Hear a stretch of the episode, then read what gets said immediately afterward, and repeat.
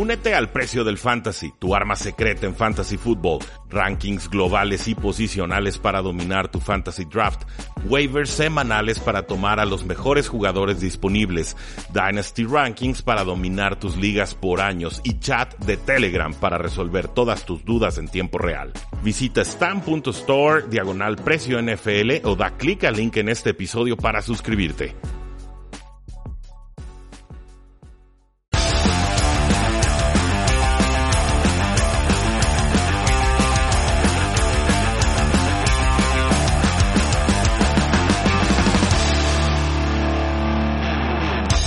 Saludos a todos, bienvenidos a un programa más de Tres y Fuera, donde la NFL no termina y nosotros tampoco. Mi nombre es Rudy Jacinto, me encuentran en Twitter como arroba paradoja y esta no ha sido la mejor semana de los Washington Redskins porque eh, pues desde la lucha de los 60 hasta el día de más o menos jueves, viernes, pues había luchado contra el, el mote, contra el apodo de, de Redskins. Algunos lo consideraban despectivo, otros lo consideran como una especie de tributo a los nativos americanos y, finalmente parece que ha ganado el primer grupo. Eh, empresas importantes, patrocinadores principales de los Washington Redskins han presionado para que el equipo cambie su apodo y parece que Dan Snyder y el equipo estarían dispuestos a acceder, están en, en junta, en revisión, pero parece que el mote o el apodo de los Washington Redskins, Redskins en específico, estaría de salida. Para ayudarnos a analizarlo tenemos a Oscar Huerta, Oscar, ¿cómo estás? Un gusto estar aquí, Rudy, muy bien. ¿Y tú?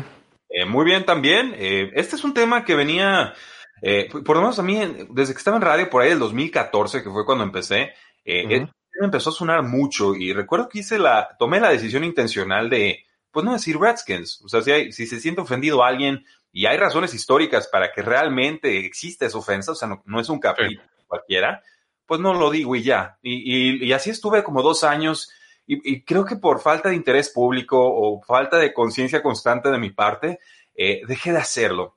Veo que se retoma el tema y no conozco tu opinión, Oscar. Sinceramente, eh, es, o sea, no, no, me quita la vida, pero ciertamente entiendo por qué a mucha gente podría ofenderle, con razón, el, el término Redskins. Sí, bueno, desde entrada el, el término Redskins para empezar, investiguen bien de dónde viene, porque sí es, es un poco grotesco, ya que te metes un poco más a fondo qué significa exactamente, no, no lo diré aquí por, obviamente por, porque es radio y sí se pone un poco ya Rudo. guerrillero, por así decirlo el término, y es de ahí de donde toman el nombre. Entonces, una, este, estás haciendo referencia a actos de violencia, Sí, en el nombre sí, de tu equipo. Y, y, y, dos, si es que estás tratando de honorificar a, a, gente del pasado, del país de donde estás viviendo, eh, no lo pongas como mascota. Así de sencillo. A veces este, e, el hecho de ser mascota como tal en sí es ofensivo. Y, y, creo que a lo largo de los años, pues mucha gente lo ha minimizado y ha sido así como que pues ya es tradición. Y, y, más que nada eso, porque me llama la atención que es uno de los equipos de más tradición de la NFL, el equipo de la capital, el equipo, eh, por así decirlo, principal, el más patriótico, salvo los patriotas obviamente, pero... Sí. pero no, eh, algún, eh, algunos te dirían que los vaqueros serían el, el equipo sí, que más otro, representa es, a los es Estados otro, Unidos. Es otro ejemplo, pero los Redskins están por ahí en ese nivel, eso es a lo que voy. Entonces, me, me da gusto de cierta manera ver cómo eh, la, la justicia social, o por lo menos la política, eh, la buena política en este caso se está sobreponiendo a una de las más grandes tradiciones, si quieres, de uno de los deportes más grandes del país y, y yo diría que ya del mundo. Sí, no, no es fácil, Oscar. Eh, y, y, y, la respuesta hay que decirlo, ¿eh? Digo, en, en redes sociales, estamos en Twitter, en, en, Periscope, estamos en YouTube, en Live ahorita, en Facebook Live, etcétera. Eh, la respuesta no fue unida en esta ocasión en el, en el pueblo uh -huh. mexicano, ¿eh? O sea, yo sí vi. Me atrevo a decir que con Colin Kaepernick, por ejemplo, ya tenemos un 80-85% a favor de las protestas y de Kaepernick y un 15% que se resiste. Uh -huh. eh, allá ellos lo respetamos. Pero con el tema de los Washington Redskins, yo me atrevo a decir que fue un 60% en contra de que se cambie el, el apodo. Pueden entrar a facebook.com, uh -huh. diagonal 3 y fuera, y, y, ver las respuestas, algunas eh, positivas o, o más bien algunas productivas en el sentido de por qué no se debe de cambiar el apodo y otras que en verdad eh, pues impactan y dices, bueno, estos pues, mejor ni les contesto porque me van a escupir Exacto. veneno.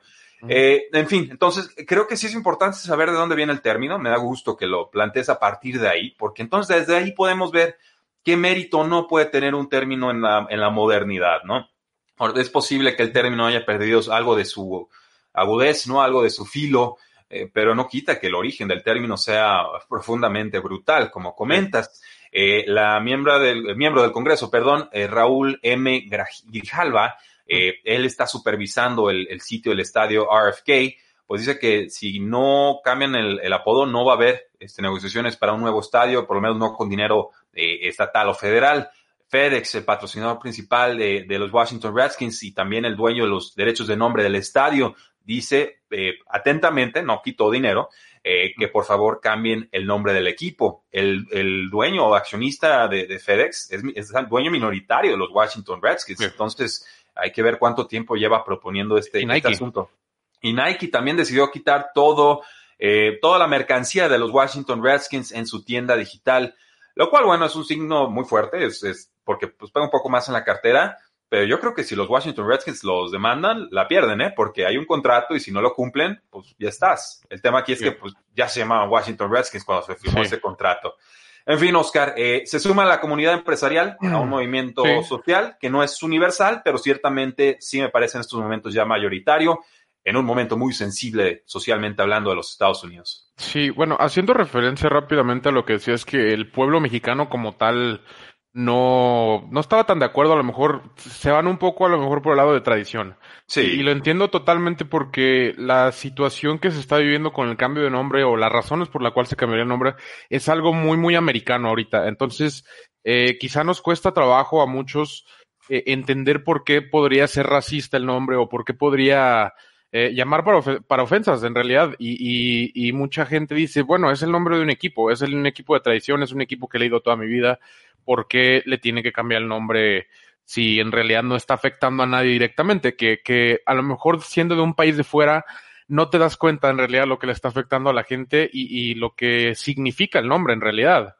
Entonces, eh, lo, más bien a los que a los que no están de acuerdo los invito a, a investigar por qué es qué significa el nombre Redskins, qué representaba en, en los antiguos tiempos de, de la guerra de Estados Unidos y, la independencia de Estados Unidos y, y verán que no es adecuado, la verdad, este, honorificar cierta acción que se llevaba a cabo.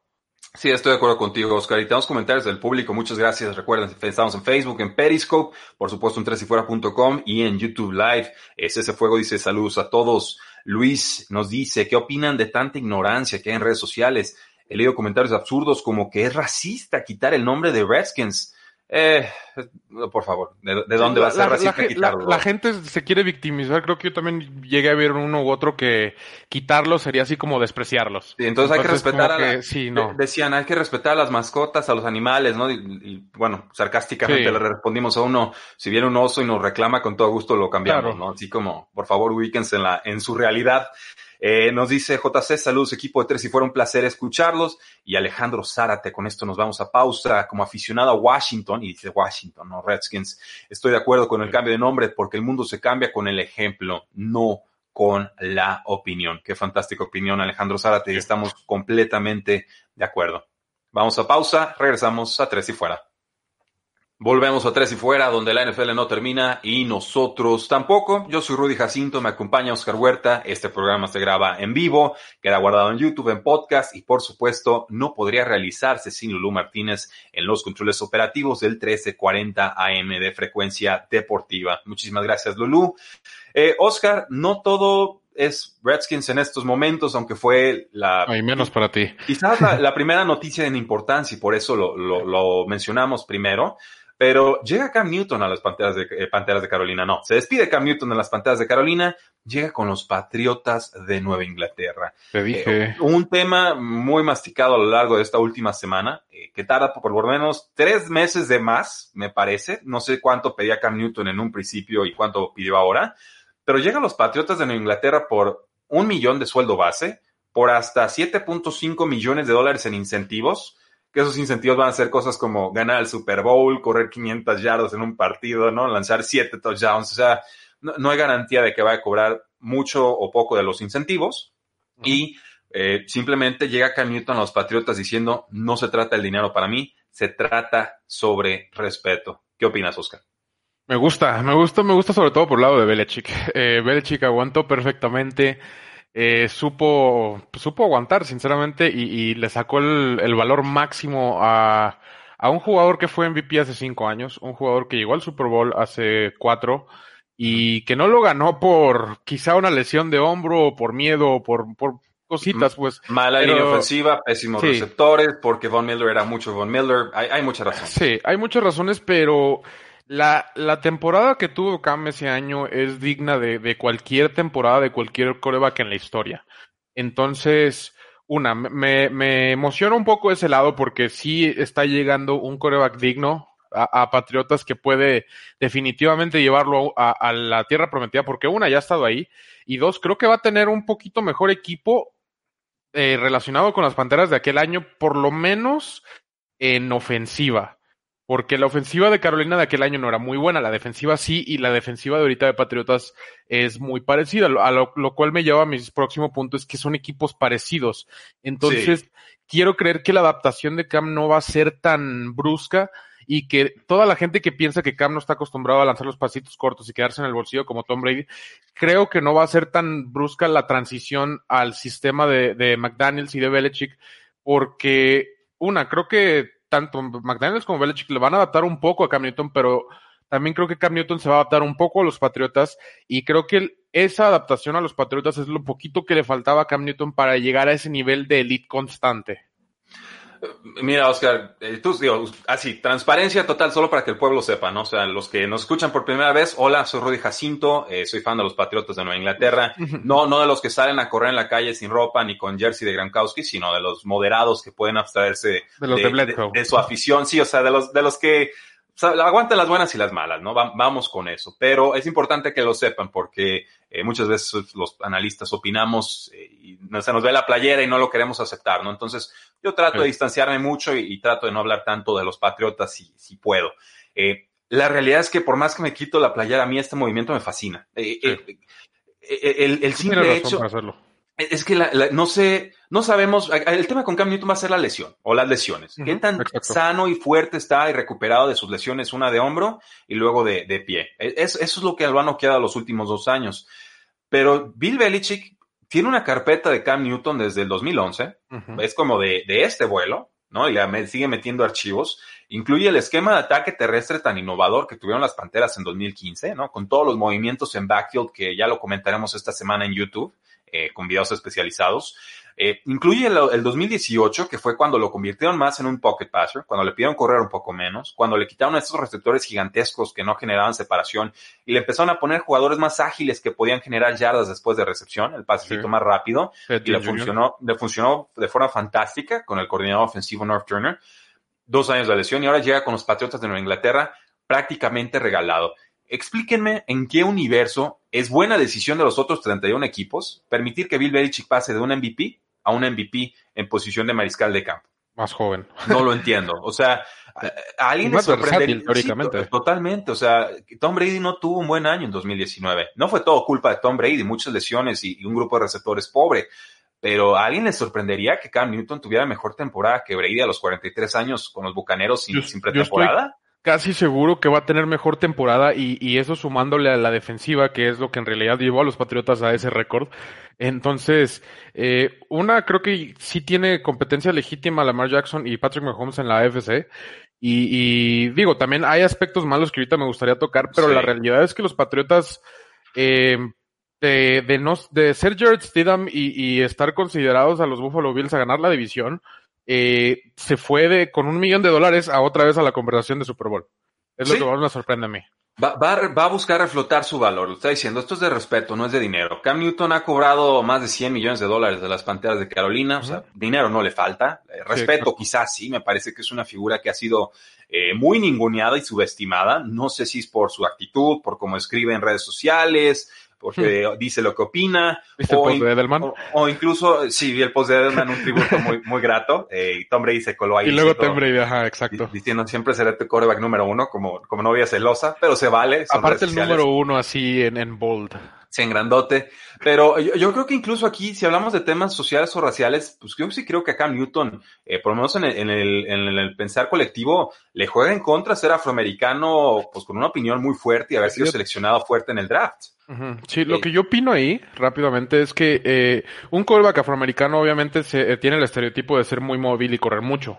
Y de no pensar demasiado, y esa es la parte que a mí me parece muy injusta. Se asume que no, que no pueden leer jugadas. sí, ve, ahorita a Patrick Mahomes, a Kyler Murray, que, son más lanzadores y, y, han desarrollado, la verdad, habilidades buenas para lectura. Pero bueno, eh, Cam Newton a mí lo que yo creo que le afectó mucho es el hecho de ser afroamericano y ser considerado muy móvil eh, las lesiones asustan más que un coreback normal. Sí, de acuerdo. Entonces, eh, como, tiene que depender de ciertas herramientas que a lo mejor al estar lesionado no, no, la, no las explota como debe de y tiene que quedarse a lo mejor más en el bolsillo, piensan que en el bolsillo no va a ser tan efectivo. Y, y como dices tú, creo que en el, en el, en el punto de Cam Newton, creo que es incorrecto porque una lanza unos cohetes eh, impresionantes y, y, es bueno para leer, que, que tenga el recurso de correr es diferente, no, no es algo necesario, pero es, e, es, extra y mucha gente lo ve como necesario. Sí, porque se quedaron con la idea de Cam Newton 2011, 2012, 2013, eh, donde, era, donde en ese periodo, bueno, hasta, El, hasta el 2017 sí, fue el coreback más golpeado en toda la NFL y detrás de él estaba Andrew Luck. Andrew Luck ya se retiró por los golpes. Entonces, ese es el nivel de, de, castigo físico que ha soportado Cam Newton eh, por línea ofensiva, malos receptores y por decisiones propias. Ahora, la realidad es que Cam Newton no es un improvisador, ¿eh? Cam Newton no es alguien estilo Patrick Mahomes que se rompe la jugada y te saca el bombazo 50 yardas sin ver eh, por el, con el pase por detrás de la espalda. Cam Newton, incluso dentro de sus acarreos, es alguien que ataca por sistema y por planeación. O sea, es un poco más como Kyler Murray en ese aspecto. es, son jugadas planeadas. Es, eso, Oscar. Eh, sus scrambles son muy pocos. En realidad, cuando corre Cam Newton, generalmente es por un diseño de jugada y eso es, es, muy valioso porque entonces te permite, por ejemplo, que tengas a un Tyrant que corre de un lado al otro, ¿no? Esa línea, en la línea de golpeo, junto a los linieros ofensivos, y te hace un pull, ¿no? Sale del otro lado y entonces tiene a su bloqueador de, de, líder, o puedes hacerlo con un guardia, que es uno de los movimientos más, más fáciles de esperar de una ofensiva de, ataque terrestre por zona. Ah, de hecho, yo recuerdo muy, muy bien, obviamente, el juego contra Arizona en el campeón de conferencia de ese 2015, donde Carolina aplastó, la verdad, a Arizona.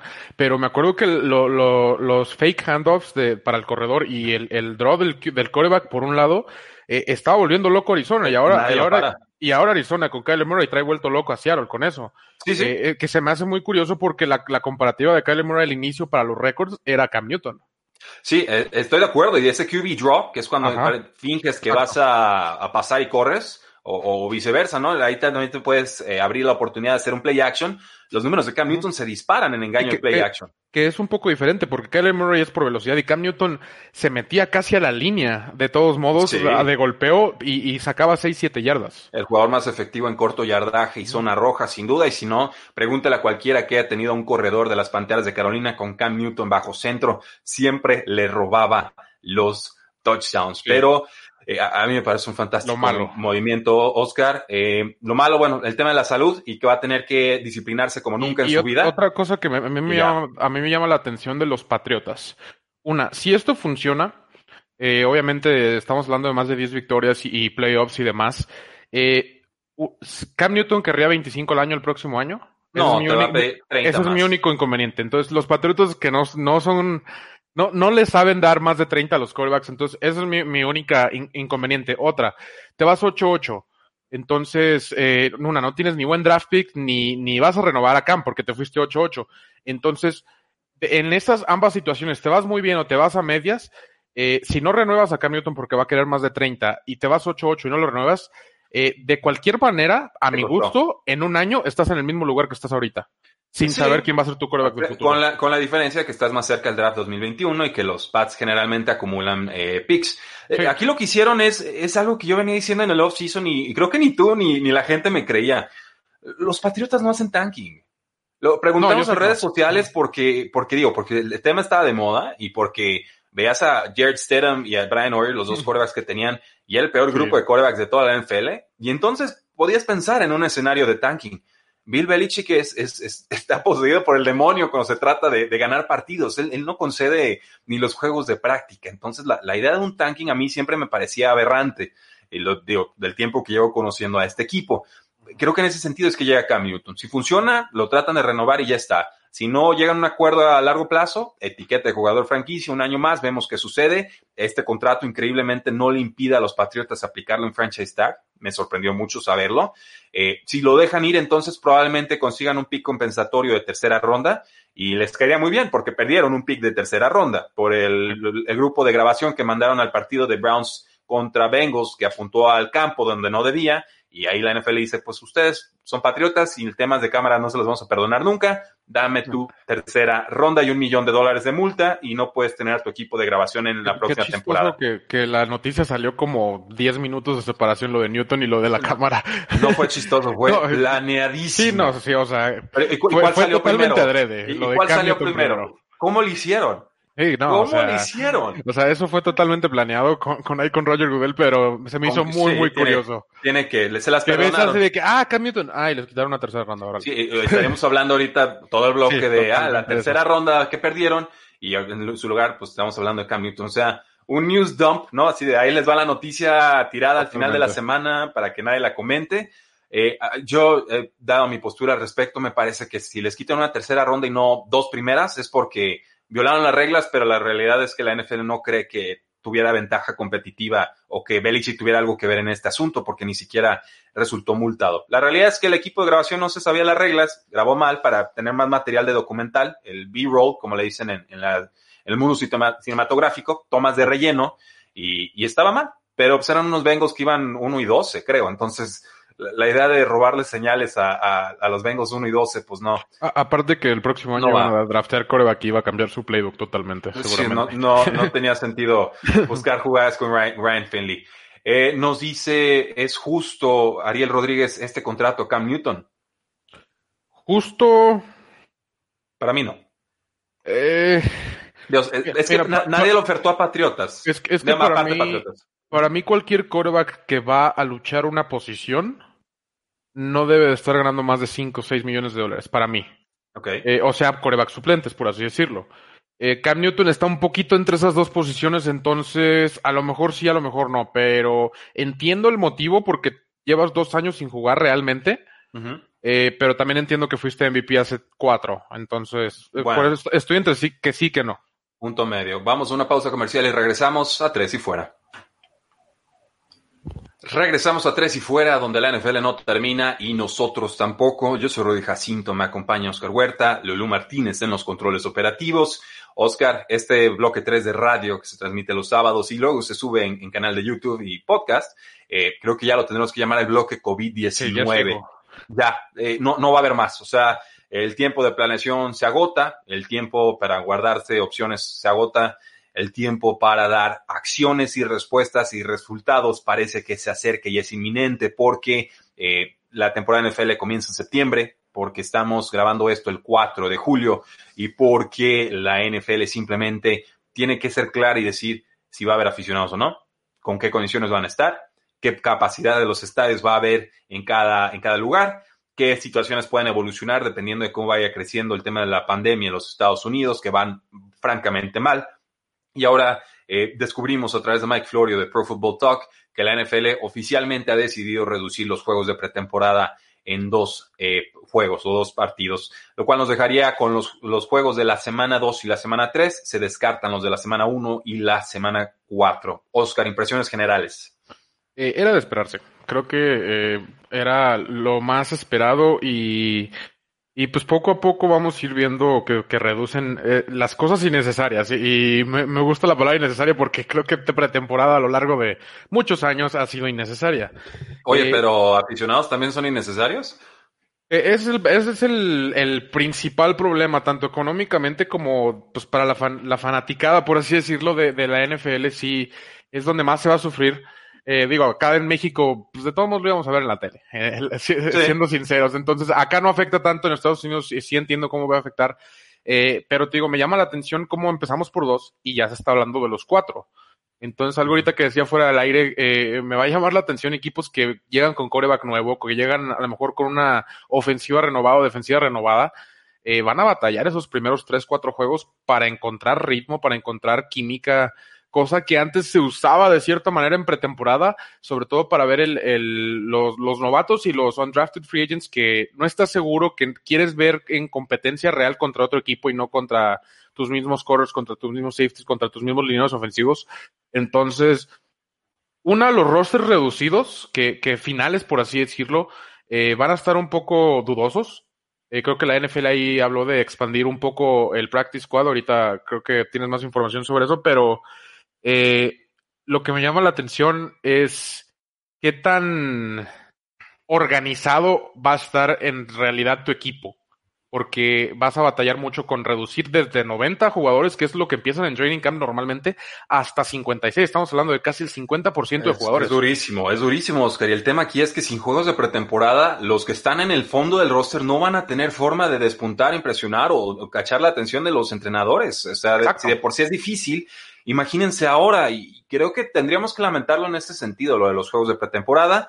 Y tendríamos que ver si esos jugadores estarían dispuestos a, jugar entre ellos, por lo menos. O sea, estrellas, quienes no tengan que participar, quienes ya se sepan las jugadas, quien ya tenga un lugar eh, seguro en su roster, pues bueno, sigan entrenando en casa o lo que sea que estén haciendo, ¿no? Pero quizás este grupo del 45 al 90, pues sí. organizar algún tipo de scrimmage o algo para que realmente puedan entrenar y obviamente eh, a, consideración de los jugadores, que ellos digan si quieren participar o no. contra las recomendaciones de la NFL, porque es correcto que no debes. Sí, aquí se, aquí se está curando en salud la NFL y dice, nadie juega, no quiero escándalos ahorita, y lo entiendo.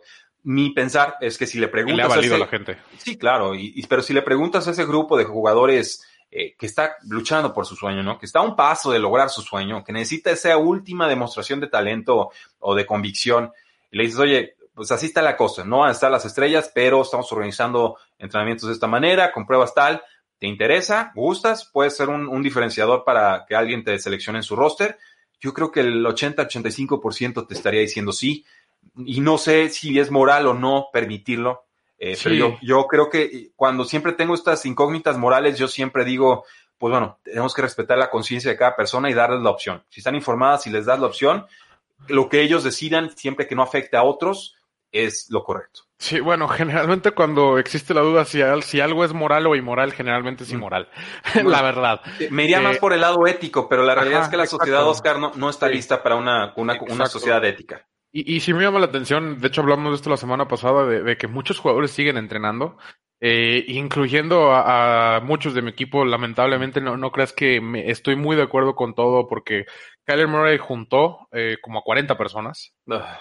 Entonces, digo, espero que se hayan tomado las medidas, pero si alguien llega a salir positivo de ese grupo, que es prácticamente toda la ofensiva, incluyendo todos los undrafted free, free agents, este, no sé, no sé qué pasaría porque eh, uno, pues están pasando el balón para todos lados.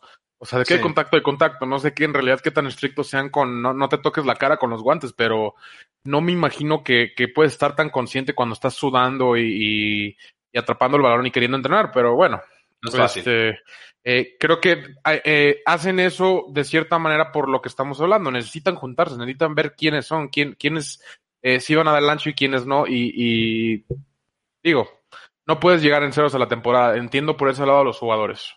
Sí, estoy, de acuerdo contigo, Oscar, pero parece que estamos más cerca de que se cancelen los dos juegos restantes que de poder abrir oportunidades a estos eh, undrafted free agents o jugadores tomados tardíamente en rondas de draft o simplemente veteranos contratados por el mínimo que querían luchar y querían hacerse con un puesto, ¿no? Es, un año, va a ser un año muy injusto en ese sentido. Tenemos que, que hacernos a la idea. Eh, Dan Graciano de ESPN nos dice que la Asociación de Jugadores, su Consejo de Representantes, votó unánimemente para recomendar, esto no es oficial, pero ya es un voto, eh, pues, es un voto oficial, no una determinación de la o postura oficial de la NFLPA, que no haya juegos de pretemporada en 2020. Entonces, la, la, postura oficial es no queremos juegos, pero es una recomendación, no, no, lo estamos imponiendo. Falta que lo hablen, o por supuesto, con los dueños de la NFL. Por su parte, Adam Schefter de ESPN nos reporta que los equipos de la NFL piensan traer menos de 90 jugadores, que es el máximo permitido eh, en, rosters de pretemporada. Se habla de 75-80 que estén entrenando en dos grupos. Eh, o sea, si eres un veterano este año, tienes la de ganar. Es la, es la triste realidad. Sí, es, lo que te voy a decir. Este, es el año perfecto para que Tom Brady agarre a todos dormiditos. Creo que de cierta manera eh, las, los 20 años de experiencia te permiten de cierta manera llegar bien a, la semana 1 sin tanto fogueo antes, por así decirlo. Entonces, los veteranos van a brillar, creo yo, esta temporada. Así que ojo con Roethlisberger, ojo con Drew Brees, ojo con Tom Brady, eh, ojo con todos ellos. Porque si, si, los equipos jóvenes van a sufrir un poco más. Y nos dice, por ejemplo, Daniel Valladares en los comentarios, hoy contraté Game Pass a ver si no me arrepiento, pero está barato hoy, saludos. Eh, no, no, no, te vas a arrepentir. No, no, es, es, un buen producto. Tiene su costo, sí, definitivamente, pero creo que no te vas a arrepentir. Ahora, Oscar, eh, aficionados, habrá o no aficionados en los estadios, porque eh, ya se habla de que la NFL los va, les va a pedir firmar cartas, ¿no? Que deslindan responsabilidades, que, les da, que, les da, protección legal en caso de cualquier demanda por tema de contagio de COVID-19, según Daniel Kaplan de The Athletic. Eh, yo creo que ese papelito, aunque se los firmen 100 veces, no sirve, ¿eh? porque finalmente quien tiene que poner las condiciones de salud es la NFL. Y si reabre o permite que haya aficionados y cualquier detallito les falla, son perfectamente demandables en, los Estados Unidos, que es una tierra muy, muy, muy demandable. muy proclive al litigio, déjanoslo sí. Este, yo creo que eh, vamos a empezar sin aficionados. Eh, se va a tener que empezar así porque en realidad estamos a mes y medio, dos meses de que empiece la temporada y, siguen teniendo 50 mil contagios al día. Son números eh, exorbitantes. Entonces, ya tápense la maldita boca, ¿no? Exactamente. no, no, quieren usar máscara, pero bueno, este, cubrebocas, perdón. Eh, Creo que van a empezar sin aficionados. Creo que a lo largo de la temporada van a ir poco a poco metiendo gente. Eh, van a empezar a lo mejor con nomás el primer nivel del estadio, a lo mejor con, no sé, una sección que te gusta que sea para 500 personas, a lo mejor nada más 100, que sea un 20%, algo así, para empezar a, generar movimiento, quitar el miedo, por así decirlo, y yo creo que sí van a implementar algún tipo de, hoja de waiver, de NDA, de no, no sé cómo llamarle, pero ah, que van a tener que, ajá, ah, no, sí, no sé, o sea, que van a tener que, que firmar de, a través una de compra del boleto que estás en términos y condiciones de acuerdo, bla, bla, bla, o, o entrando al estadio, pero sí, eh, van a tener que implementar algo así los estadios y los equipos para protegerse, porque si no te puede venir una, una demanda eh, eh, en conjunto, o sea, un class act, y, ahí sí se pone dura la cosa. Y con, con este tema en boca de todos, pues literalmente, pues imagínense cómo, cómo se pondría esto.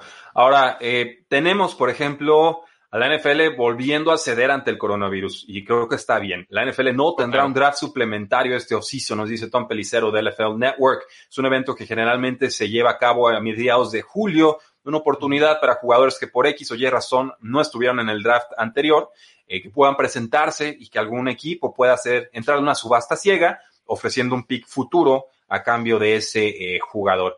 En realidad es un evento en el cual hemos tenido siete, ocho titulares en la última década. No es un evento Hay uno en Arizona.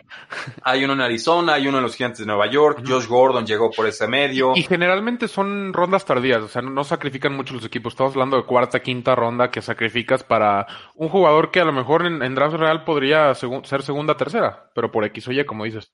Sí, entonces eh, la NFL dice ni nos vamos a complicar, no va a haber draft suplementario en este año. Entonces, ahora sí, una cancelación oficial de un evento NFL, aparte del del Salón de la Fama y el juego del Salón de la Fama con todo y su eh, ceremonia.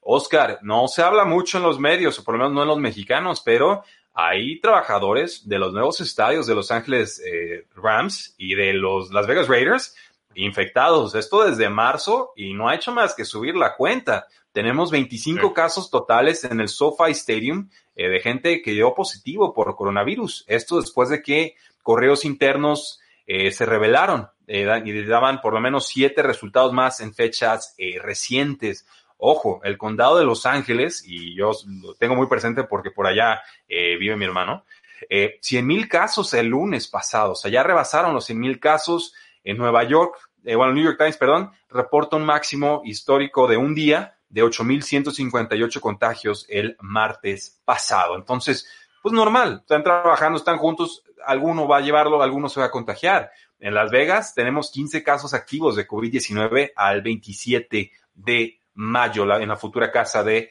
los Raiders. Eh, sí, digo, he visto casos que, que en Estados Unidos que hay, hay jefes de restaurantes, incluso dejando trabajar a infectados deliberadamente. Eh, entonces, digo, no es el caso a lo mejor acá en Sofa y quiero creer que, que no fue tan deliberado, por así decirlo, pero eh, sí, las cosas están saliendo de control, eh, sobre todo en, los aspectos de laborales que, que, pues de cierta manera no paran, como los restaurantes, como los sitios de construcción y demás.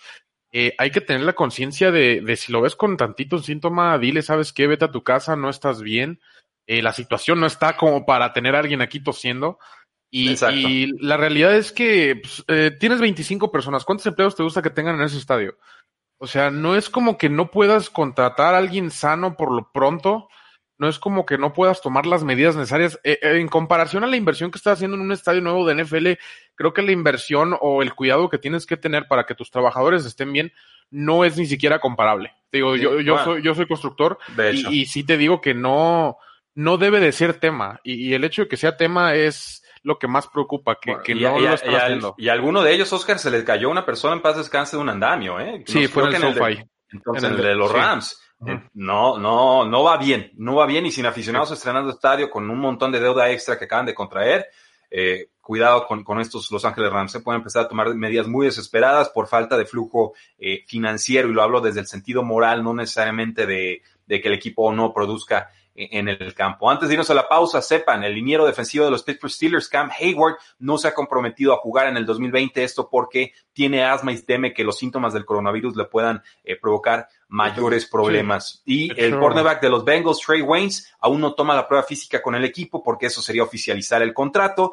y los equipos, muchos de ellos no quieren oficializar en estos momentos por temor a dar dinero garantizado que no puedan recuperar si se suspende la temporada. Vamos a una pausa comercial y regresamos a tres y fuera.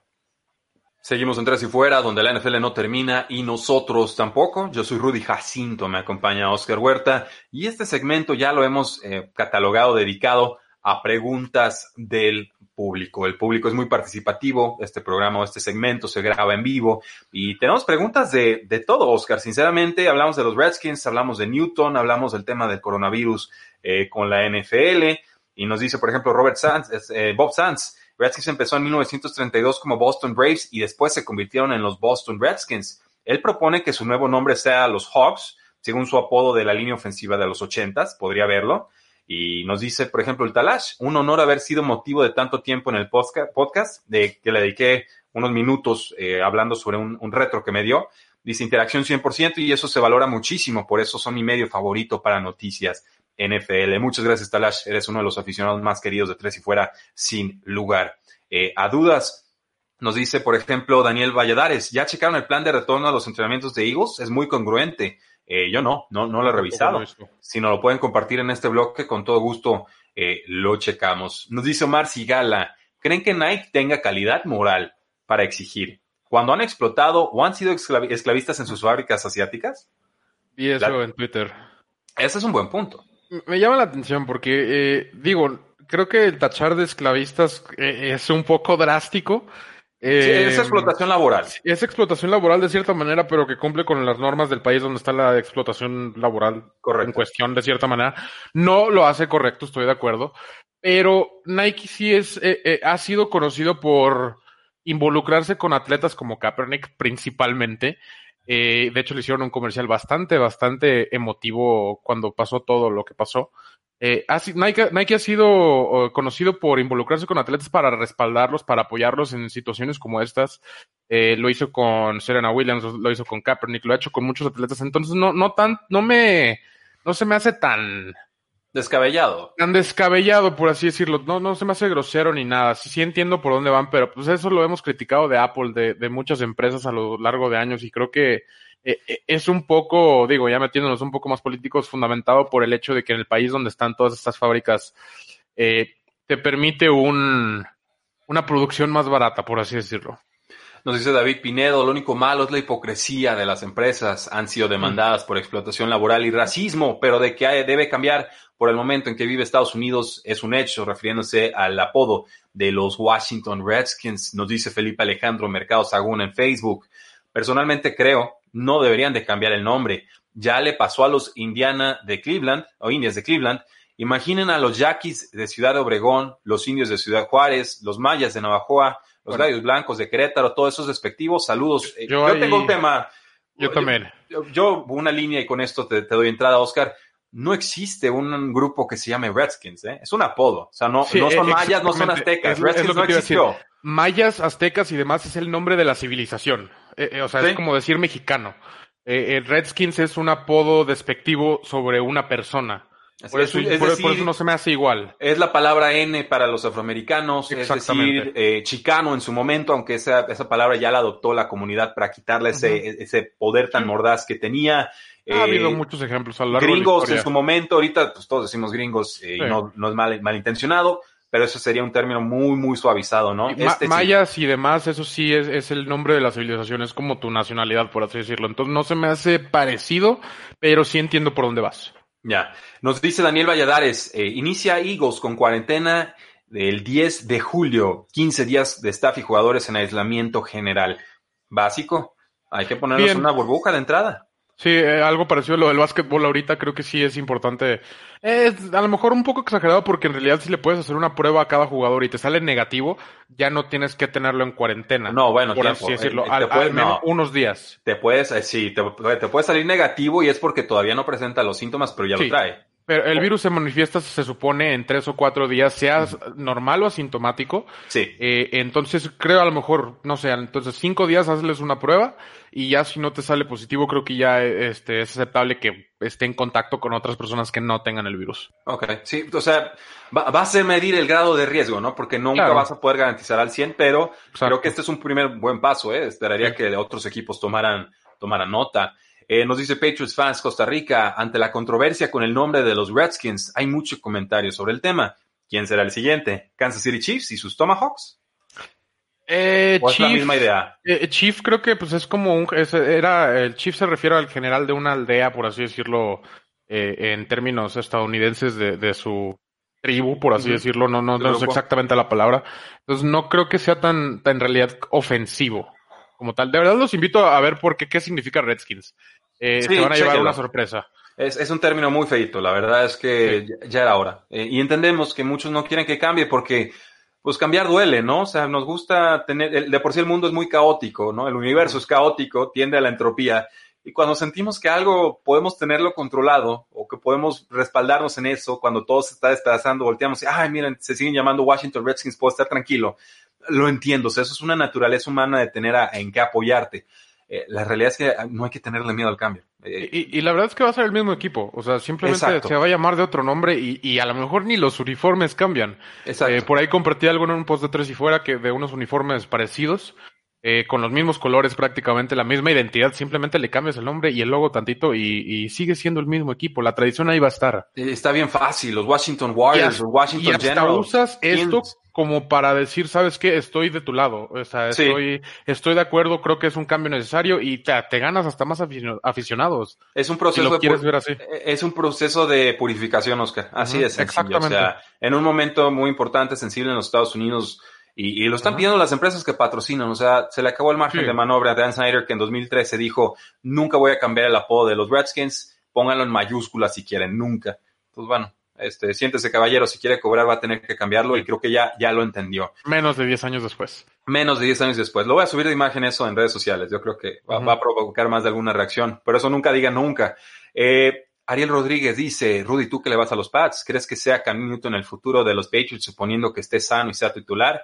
Eh, sí, si está sano y juega como creo que va a jugar, sí, pero ciertamente también tengo que tomar en cuenta que hay muchas formas en las cuales la contratación de Cam Newton no puede funcionar, que no se entienda en el campo, falta de training camps, eh, que se pelee con el coach, que no creo que suceda, pero el sistema es mucho más militarizado que el que tiene Ron Rivera, más amigable con los jugadores. Entonces, acá, lo, eh, acá eres amigo de Belichick si le ayudas a ganar. Y si no, y aparte, Cam Newton, adelante. Aparte creo que es eh, algo que necesitaba Cam Newton. Creo que necesitaba un poquito eh, que lo enderezaran. No, no tanto como a lo mejor hay otros jugadores por ahí, pero eh, esa, esa mano firme creo que le va a caer bien. David Pinedo nos dice, el sistema del coordinador ofensivo de Patriots, Josh McDaniels, con pases cortos, ¿le beneficia a Cam o qué opinan?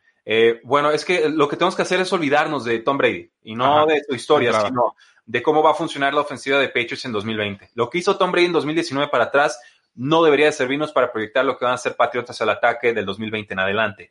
Eh, Llevan dos o tres años los Patriotas reforzando su línea ofensiva y el juego terrestre. Funcionó muy bien en 2018 con siete touchdowns de Sonny Mitchell en postemporada y ganan el Super Bowl. En 2019 no, porque pierden a su fullback, porque pierden a su centro desde la semana 1, porque perdieron a varios lineados ofensivos, porque los receptores abiertos no le generaban espacios a Brady, entonces le llegaban más capturas. Se descompuso todo en general en el ataque de Patriotas. Entonces, yo creo que si pensamos juego terrestre, play action, movilidad de quarterback y de repente el pase corto, fusión 2015-2018 de Panteras con lo que se le puede ocurrir a Josh McDaniels, sí, yo creo que el sistema va a ser para beneficio de campo. Justo, justo eso que acaba de decir de Josh McDaniels, que, sé, que es lo que se le ocurra, porque algo que la gente está considerando es que no, es que Josh McDaniels es Tom Brady, y, y la realidad es que no, no, ni siquiera lo sabemos, pero a lo mejor Tom Brady, por su manera de jugar, estaba limitando de cierta manera a Josh McDaniels. Te lo, garantizo, Oscar. Entonces, desde el 2013 buscando un coreback móvil, pero Brady era tan bueno que no lo podías quitar. Entonces, le agregas a Cam Newton que yo me atrevo a decir que tiene mejor brazo, ojo, brazo